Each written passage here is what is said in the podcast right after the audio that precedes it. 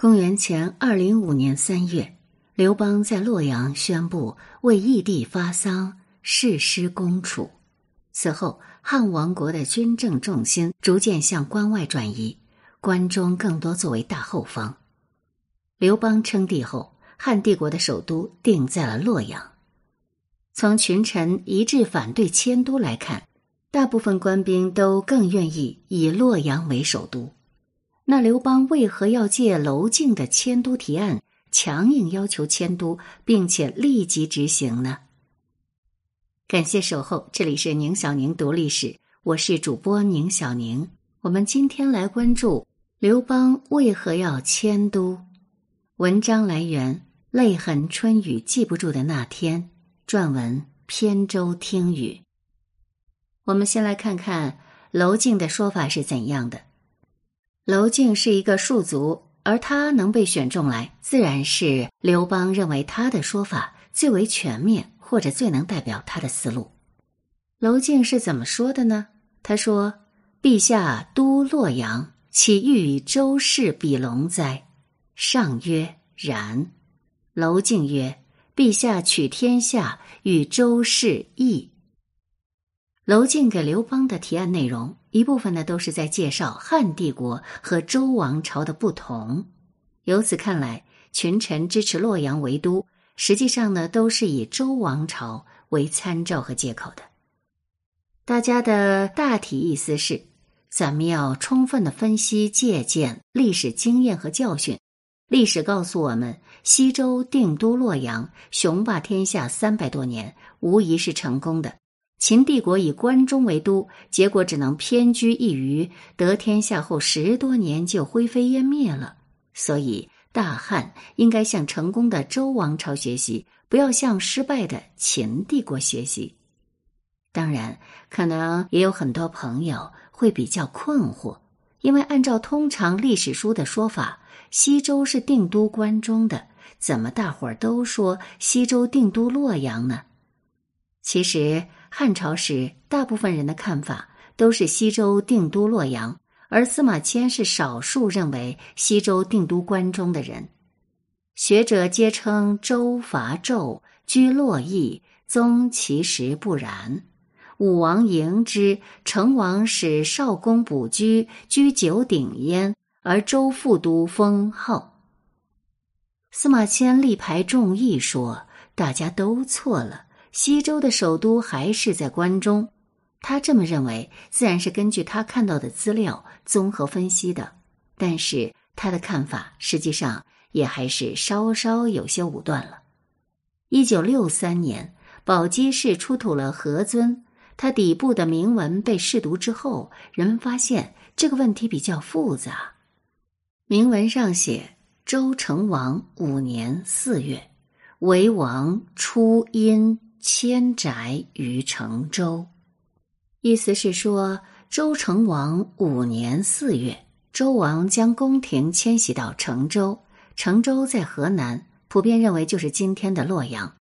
那后来呢，又出土了很多的西周青铜器，试读了大量铭文，提供了西周长期定都洛阳的很多证据。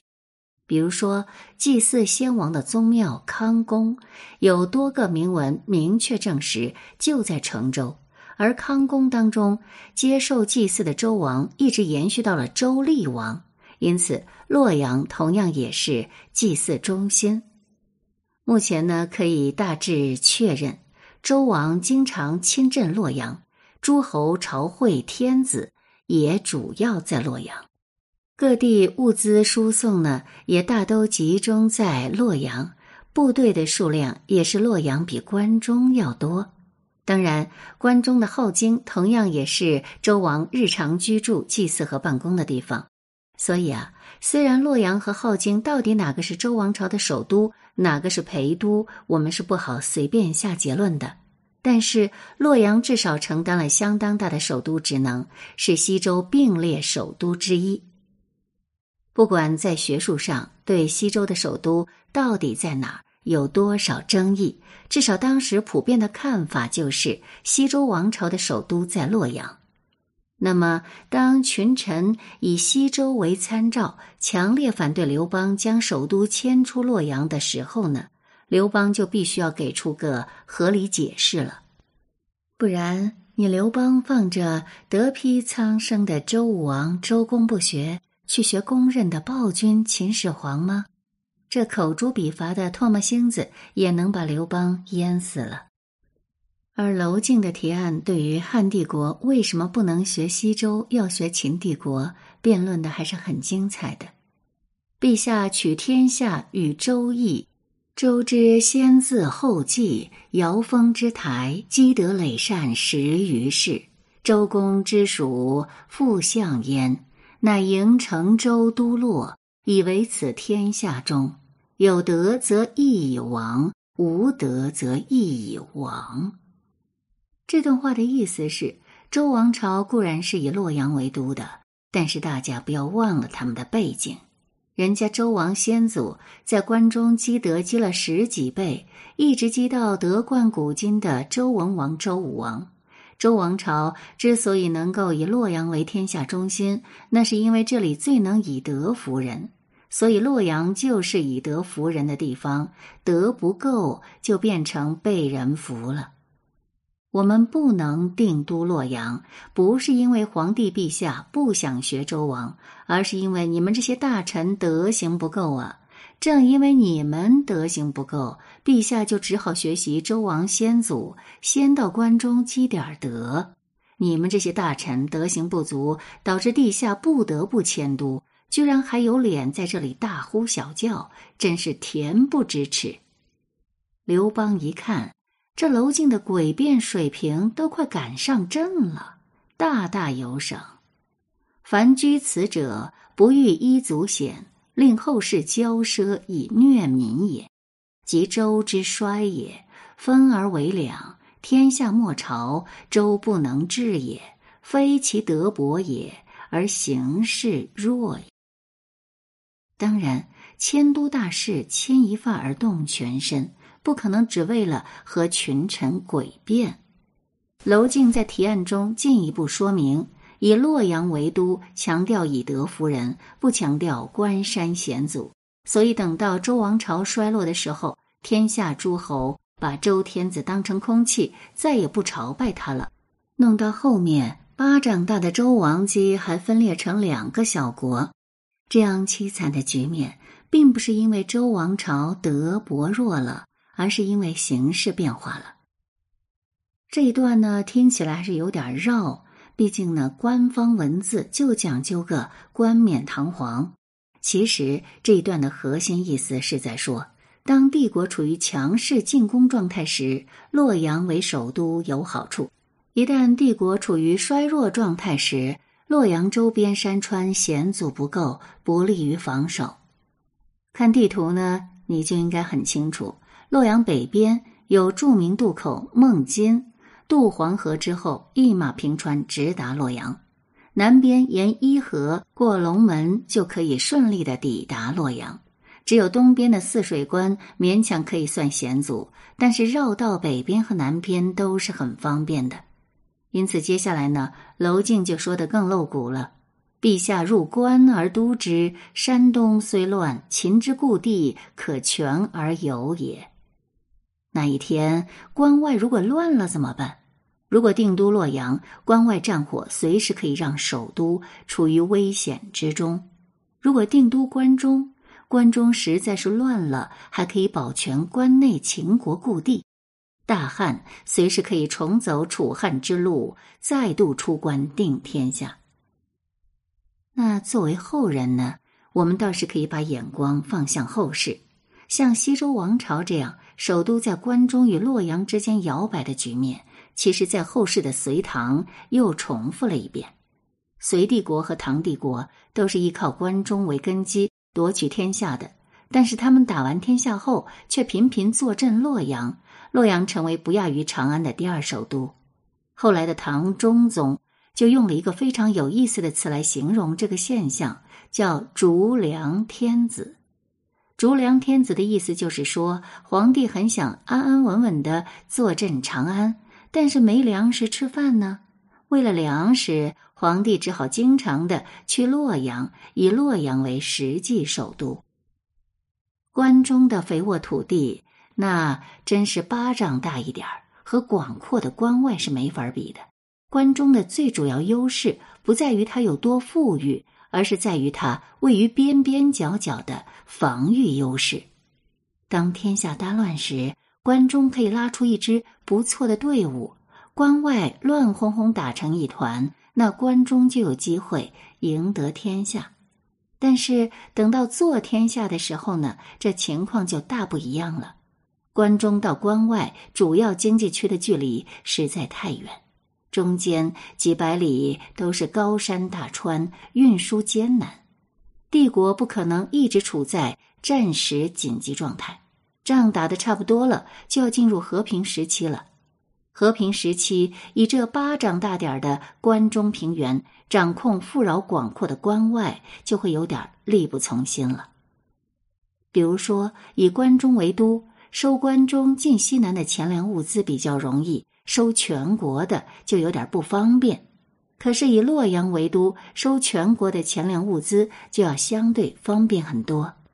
以关中为都，万一关外有变，部队出去要经小寒之险，反应速度不够快；而部队从洛阳动身，那就要方便很多。帝国以关中为都，那就面临一个矛盾：要不要扩大朝廷和中央军呢？如果朝廷和中央军庞大，由于难以运输关外物资，等于关中就一直处在战时紧急状态。关外歌舞升平，关中人那可不干。如果帝国精简朝廷和中央军队，对关外又没法放心，所以为了同时解决朝廷、军队和后勤等问题，帝国呢就要频繁的迁都洛阳。隋唐帝国的时候，真正安安心心稳坐长安时，恰恰是安史之乱以后的晚唐。因为此时关外已经不重要了，爱咋咋地了。帝国最强大的河北、河南和山东地区都已进入半独立的藩镇割据状态。这些藩镇时而和唐帝国对着干，时而向皇帝宣誓效忠。但不管是福是叛。帝国很难插手他们的内部事务。这些强大藩镇已经事实上半独立了。此时，大唐的中心任务就不再是如何掌控关外，而是如何保障自身安全了。那现在，可能你已经明白了，到底是要定都关中还是定都洛阳？核心就取决于刘邦是想要攻还是要守。定都洛阳更适合进攻，适合对关外采取更主动的掌控。定都关中更适合防守，着眼点在确保关内稳定安全，关外情况伴随局势不同，可以随机应变。那从刘邦在称帝博弈当中疯狂的吞并相当于今天湖北和山东的大片地盘可以看出来，他一直都是想进攻的。当时天下一共有四十六个郡。汉帝国直辖了其中的二十四个，刘邦集团此时的想法多半是继续疯狂的扩张地盘，再用一点时间把所有人都吞并掉。基于这样的战略诉求，汉帝国定都洛阳，以便随时可以搞些大动作。但任何战略能够实施，都取决于现实条件是否满足。汉帝国要继续原有的直接扩张战略。需要在相当长时间内以关中为支柱，可自四年前大饥荒以来，关中一直没有恢复，早已不堪重负。高祖乃令民得麦子，旧时属汉，这样薄弱的基础很难支撑汉帝国的既定扩张战略。实际上，一年前汉帝国就已是强弩之末，只不过项羽出乎意料的崩溃得更快。而经过这几个月吞并湖北、山东的实操经验，相信刘邦对汉帝国当下经营能力的最大边界会有更深的理解。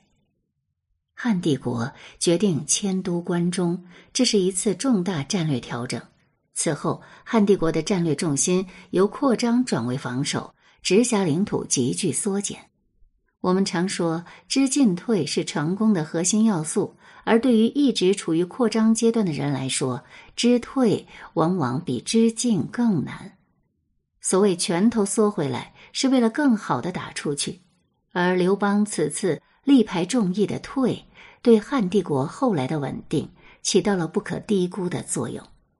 当然，刘邦这一轮的退是整体天下格局上的退，并不代表刘邦打算。和韩信、英布、彭越、臧荼、韩王信、张耳等人共天下，那是完全不同的两回事。